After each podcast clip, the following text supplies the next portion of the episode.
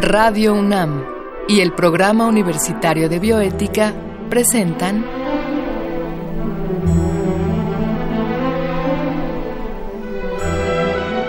El Árbol de las Ideas. Arte, ciencia y filosofía para la vida. Con Paulina Rivero Weber.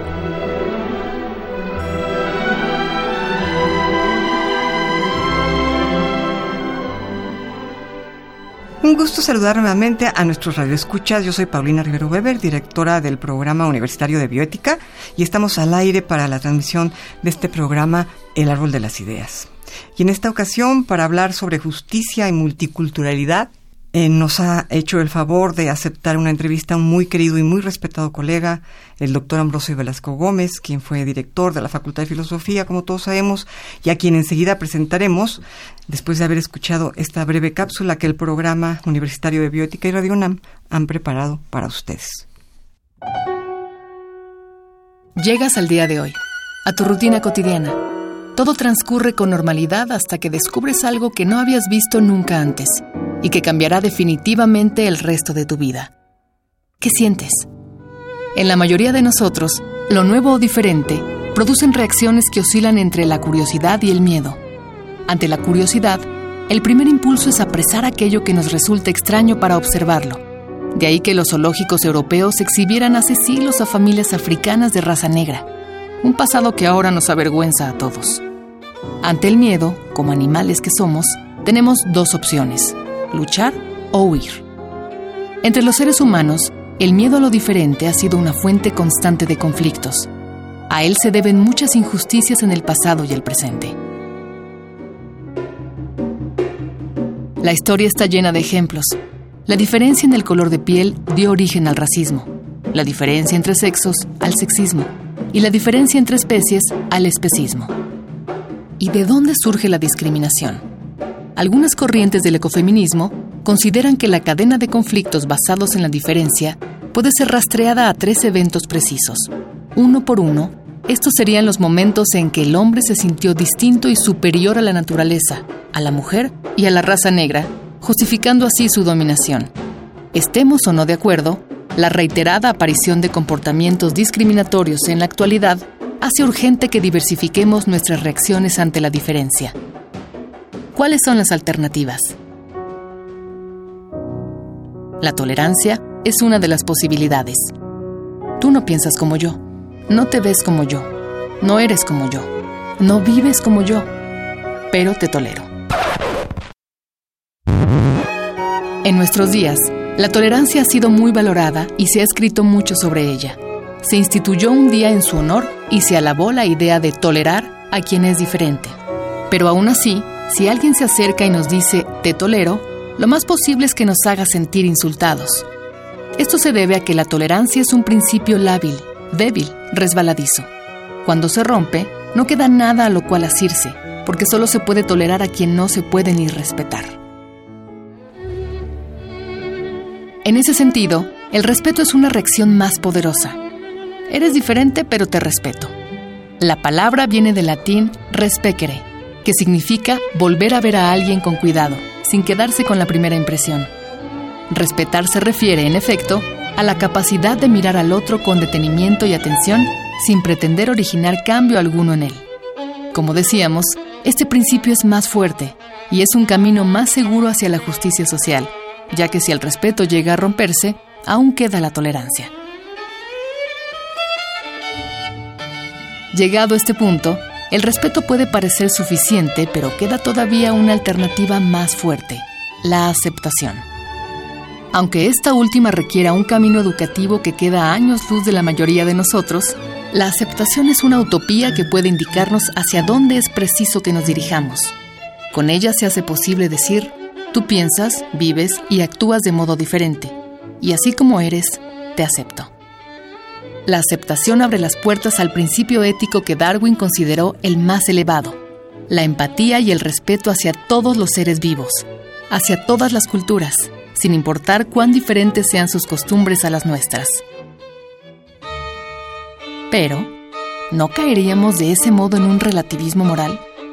¿podemos realmente aceptar, respetar o tolerar a todas las culturas? Pensemos, por ejemplo, en las sociedades donde se practica la ablación del clítoris a las mujeres. Todo tiene un límite, pero ¿cuál es? ¿Hasta qué punto debemos tolerar, respetar o aceptar una tradición? Para esta pregunta hay una ley de oro. En realidad es muy sencilla y muchos pensadores la han enunciado de distintos modos. El límite es no hacer daño a los demás y tratar a los otros como uno quisiera ser tratado. Mientras esta ley sea respetada, cada persona y cada nación tendrán el derecho a pensar, vivir y actuar del modo que consideren adecuado. Lo dijo también uno de nuestros presidentes. Entre los individuos como entre las naciones, el respeto al derecho ajeno es la paz. Estamos acá de regreso para presentarles con mucho gusto al doctor Ambrosio Velasco Gómez. Él obtuvo su licenciatura en Ciencias Políticas en la UNAM, la maestría en Filosofía de la Ciencia en la Universidad Autónoma Metropolitana y posteriormente realizó una maestría en Ciencias Políticas y el doctorado en Historia y Filosofía de la Teoría Política en la Universidad de Minnesota. Actualmente él es investigador titular en el Instituto de Investigaciones Filosóficas y es profesor de la Facultad de Ciencias Políticas y, bueno, por supuesto, de la Facultad de Filosofía y Letras, de la cual fue director del 2001 al 2009.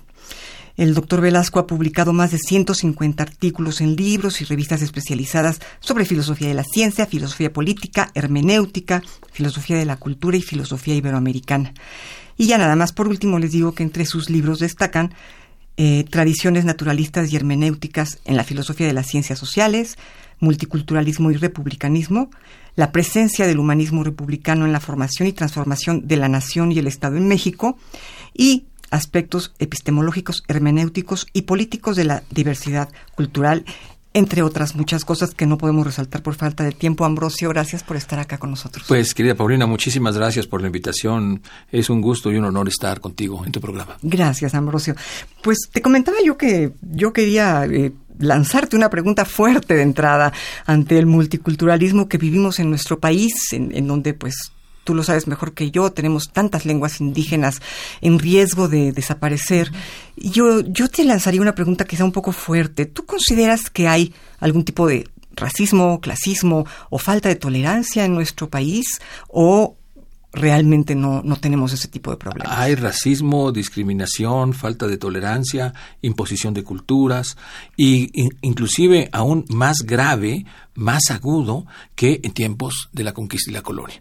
Ahora estamos celebrando no celebrando, sino, perdón, conmemorando, eh, no podemos celebrar, conmemorar, recordar eh, pues 500 años del inicio de la conquista en, tierra firme, en, en, la tierra continental, y la situación de los indios, como muy bien ha dicho Miguel León Portilla, eh, y no se ha cansado de insistir en ello y denunciarlo, y los indios están aún peor. La independencia de México, la reforma, la revolución, no ha servido para mejorar su condición esencial, central en la nación mexicana, ni su condición social. Siguen marginados, siguen excluidos, explotados, más que ningún otro sector de la población.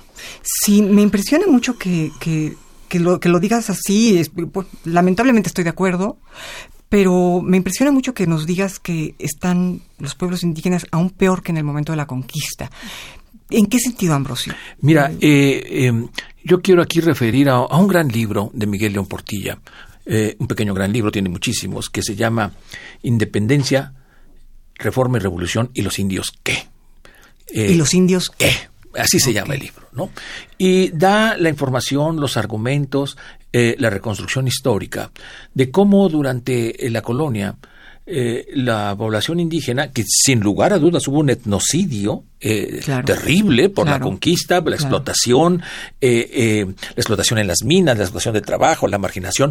No obstante, la resistencia de los pueblos indígenas y la sensibilidad de algunos grandes humanistas, como el fundador de nuestra facultad, Alonso de la Veracruz, que fue un defensor eh, radical de la autonomía de los pueblos indígenas y una condena igualmente severa a la conquista y dominio. Gracias a esa articulación entre humanistas y pueblos indígenas, lograron derechos que ahora no tienen.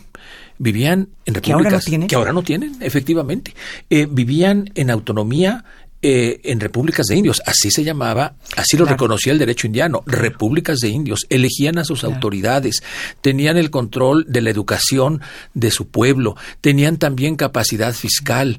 Eh, y bueno, esas autonomías locales ahora son una de las grandes demandas de las luchas eh, como el Ejército Zapatista de Liberación Nacional. Antes las tenían y la perdieron con la independencia. Entonces, ahí hay una clara muestra de, de cómo tenían más derechos los pueblos indígenas antes de la independencia que después. Es completamente paradójico, ¿no? Sí, absolutamente. Eh, tenemos una independencia paradójica en más de un sentido, ¿no? Claro, es que la independencia fue para unas clases y no para otras. Fue para los eh, criollos, eh, fue para los mestizos, pero no fue, no fue en gran medida para los indígenas. Los indígenas perdieron sus tierras comunales desde la época de la Reforma, perdieron sus autonomías y, desde luego, siguieron en la misma o peor condición de marginación y explotación. Ahora, ¿cómo promover el cambio, Ambrosio? El cambio, el cambio en, el cambio social puede surgir a través de la educación de individuos que aprendan a valorar y a respetar las lenguas indígenas, las culturas indígenas, o tiene que venir desde arriba, digamos, desde, desde un gobierno que desde arriba hacia abajo inculque este respeto. ¿Qué, cómo, ¿Hacia dónde podemos movernos? Mira, yo creo que si nos remitimos a los procesos de emancipación, resistencia, lucha por la autonomía, el cambio viene desde abajo. Del gobierno eh, ni federal, ni estatal, eh, ni municipal podemos esperar algo, por el contrario. Ejemplo, la reforma educativa. No hay ninguna recuperación obligatoria de las lenguas originales. Sí hay la existencia de, de la obligatoriedad del inglés, pero ahí ves completamente esta actitud de desprecio hoy en día a las culturas y las lenguas indígenas. Lenguas que representan una riqueza del patrimonio cultural, no solo de México, sino de la humanidad. De la humanidad, claro. No, eh, en, la cuenta más económica, más estricta, se reconocen poco más de 60 lenguas. Pero como muy bien ha señalado Luis Fernando Lara, eh, que se ha dedicado a las lenguas en México, son más de 300 lenguas. entre las variantes del, por ejemplo, entre las variantes del náhuatl, que algunas son tan diferentes como el castellano y, y el italiano, eh, variantes del náhuatl, nos dice él. Si contamos todas esas variantes, son más de 300 lenguas en el territorio nacional. O sea, estas 60 lenguas indígenas que son generalmente reconocidas, este número 60, realmente... Eh, pues es, no, no es tal, pues. No, es una cuenta muy estricta, muy reducida, que no cuenta las variantes de, las lenguas como el náhuatl, que tiene una eh, enorme variedad de... Son 300, entonces. Esa es la, la, cuenta que hace Luis Fernando Lara, sí, efectivamente. Y no son dialectos, son lenguas, ¿no? o variantes de una claro, Claro.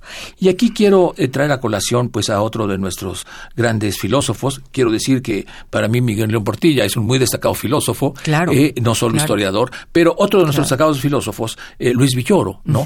sobre todo durante la última etapa de su vida, que dedicó su estudio, su energía a, a comprender los movimientos, las cosmovisiones indígenas y a respaldar sus movimientos, tiene muy en claro cuál es la solución. La única solución es la lucha por la autonomía y los logros por la autonomía que los mismos pueblos indígenas están realizando y han realizado durante 500 años. Y que podríamos aprender mucho de esa autonomía, ¿no? Porque a nivel, por ejemplo, ecológico, eh, pues hacia donde hemos guiado el mundo no es precisamente eh, hacia un mundo sustentable. Estamos con problemas muy graves, mientras que, por ejemplo, en Chiapas, los indígenas en Chiapas tienen una filosofía con, con un sustrato ecológico tremendo, ¿no? Esto es no a usar el mundo, no a usar el planeta, sino a hermanarnos con él y respetarlo. Claro, es que no es una concepción del mundo antropocéntrica, sino es una concepción del mundo orgánica, donde el hombre junto con las plantas, los elementos naturales, los animales, constituyen una totalidad orgánica que hay que respetar,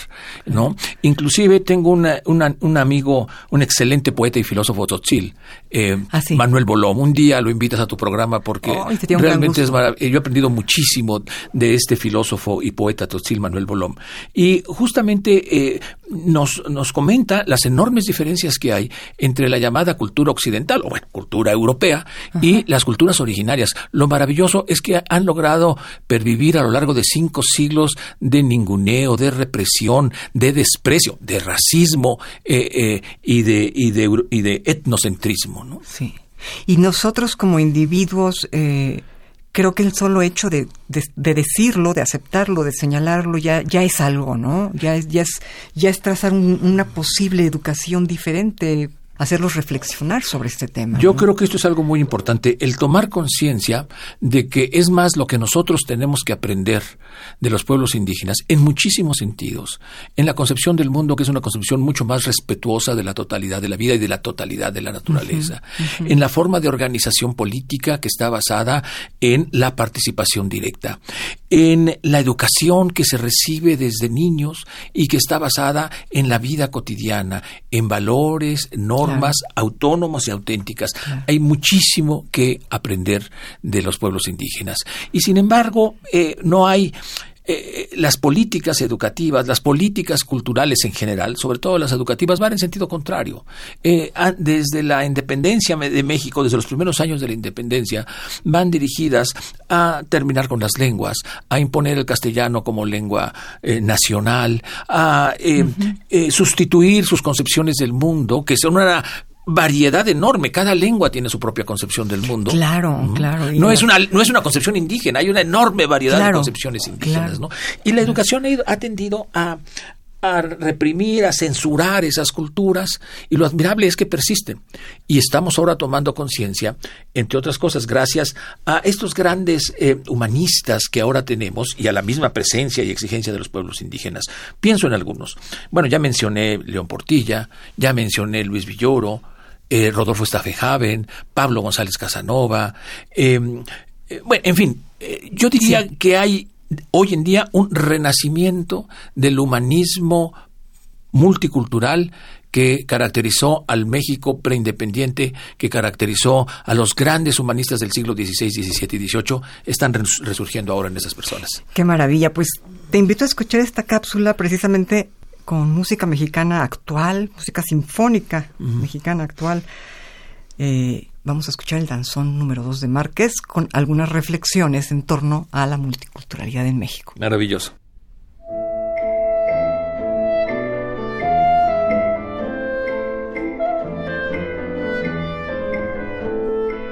El danzón es música con sabor a costa.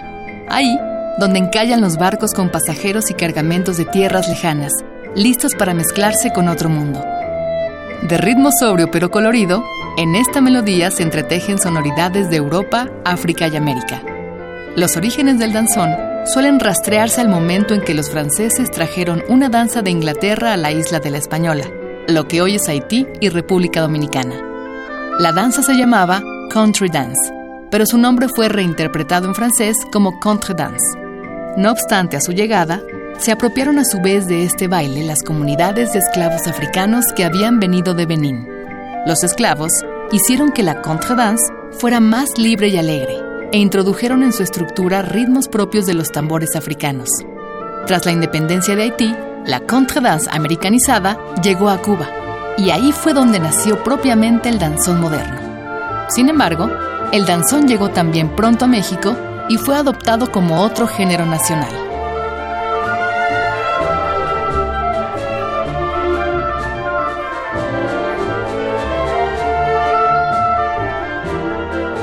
¿Escuchas la música que nos acompaña? Es el danzón número 2, escrito en 1994 por el mexicano Arturo Márquez.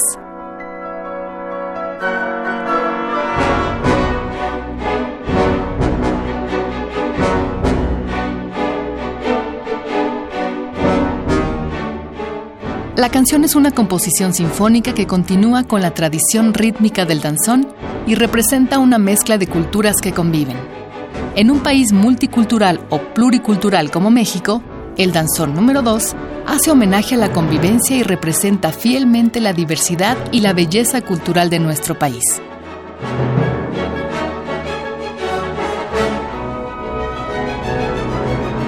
México posee un gran patrimonio humano. Ocupa el octavo lugar a nivel mundial entre los países con mayor cantidad de pueblos indígenas. El Consejo Nacional de Población afirma que hoy habitan en México más de 13 millones de indígenas, aunque el número cambia de acuerdo con los parámetros que se utilicen para designar quién es indígena. Conforme al catálogo de las lenguas indígenas y nacionales, en el país hay 11 familias lingüísticas, 68 lenguas y 364 variantes dialectales. Por mucho tiempo, se llamó erróneamente dialecto a las lenguas indígenas. Al igual que el español, el náhuatl, el zapoteco y el otomí, entre muchos más, son en realidad idiomas. Además de su riqueza cultural autóctona, México ha acogido a un sinnúmero de culturas de todos los rincones del mundo. Estas han llegado desde el este de Asia, el oeste de Europa y el suroeste de África, desde las islas polinesias, las costas mediterráneas y atlánticas. ¿Y cuál es la diferencia entre pluriculturalidad y multiculturalidad? De acuerdo con el filósofo mexicano León Olive Moret, la pluriculturalidad la da la presencia de múltiples culturas.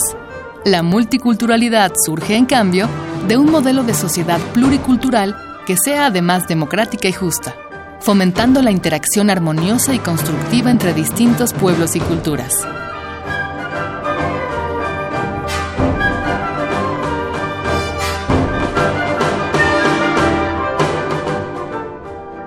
Debido a que cada encuentro entre culturas produce un resultado diferente, no se puede hablar de un modelo universal de multiculturalidad.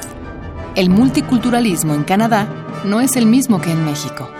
El punto en común es que el multiculturalismo como proyecto implica la participación armónica de todos los elementos de la sociedad. Por eso comenzamos esta reflexión con el danzón como símbolo de la belleza que surge de la diversidad de culturas. Quizás sea justo decir que el danzón número 2 de Márquez es un himno al multiculturalismo mexicano.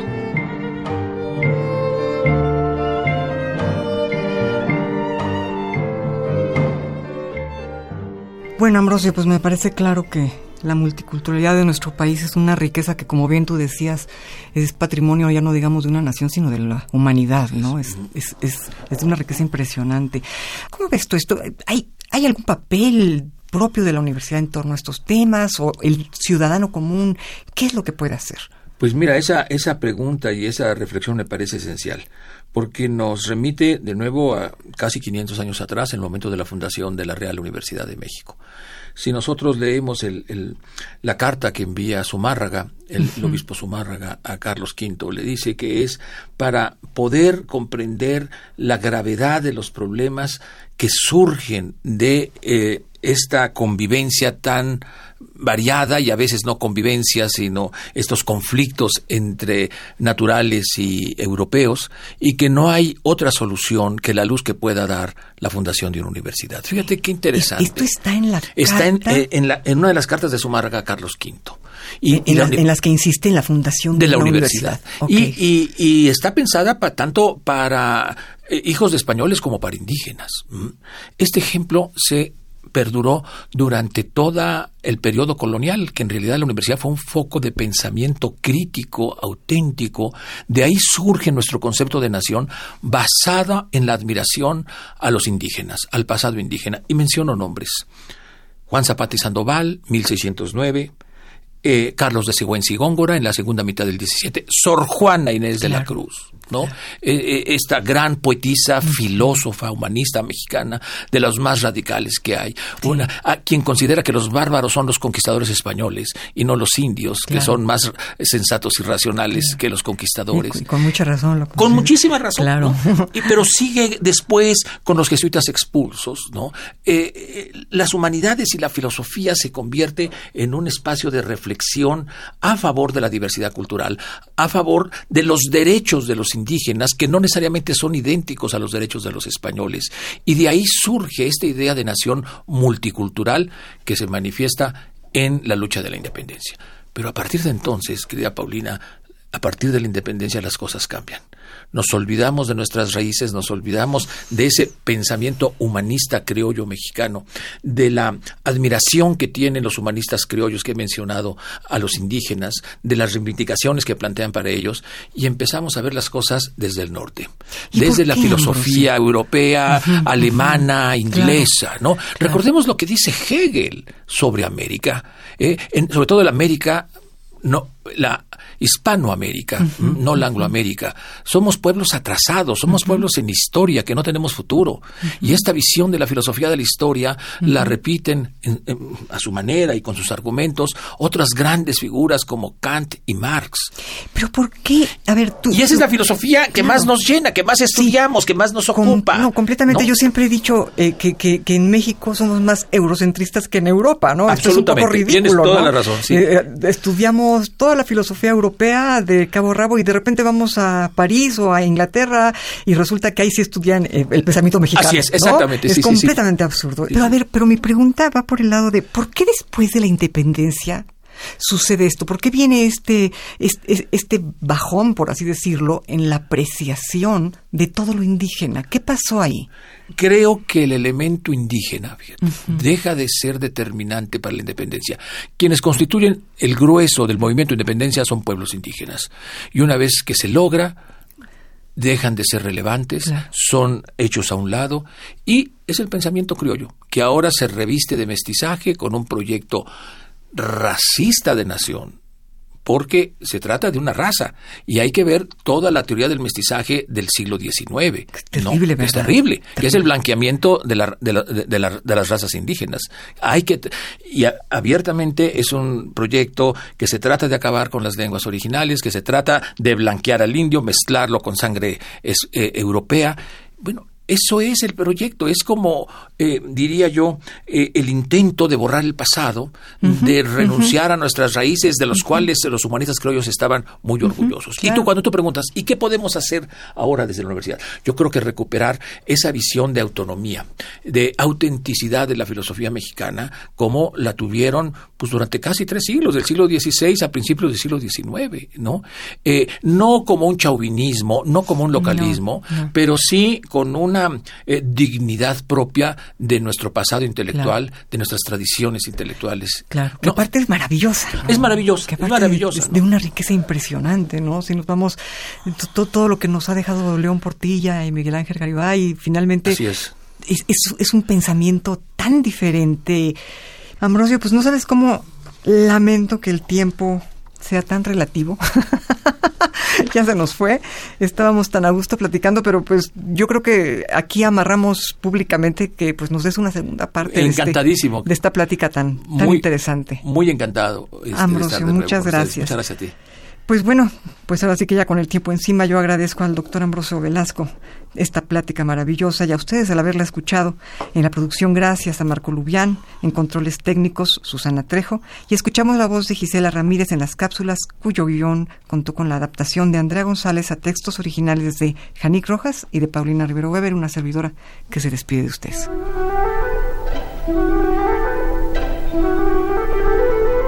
Radio UNAM y el Programa Universitario de Bioética presentaron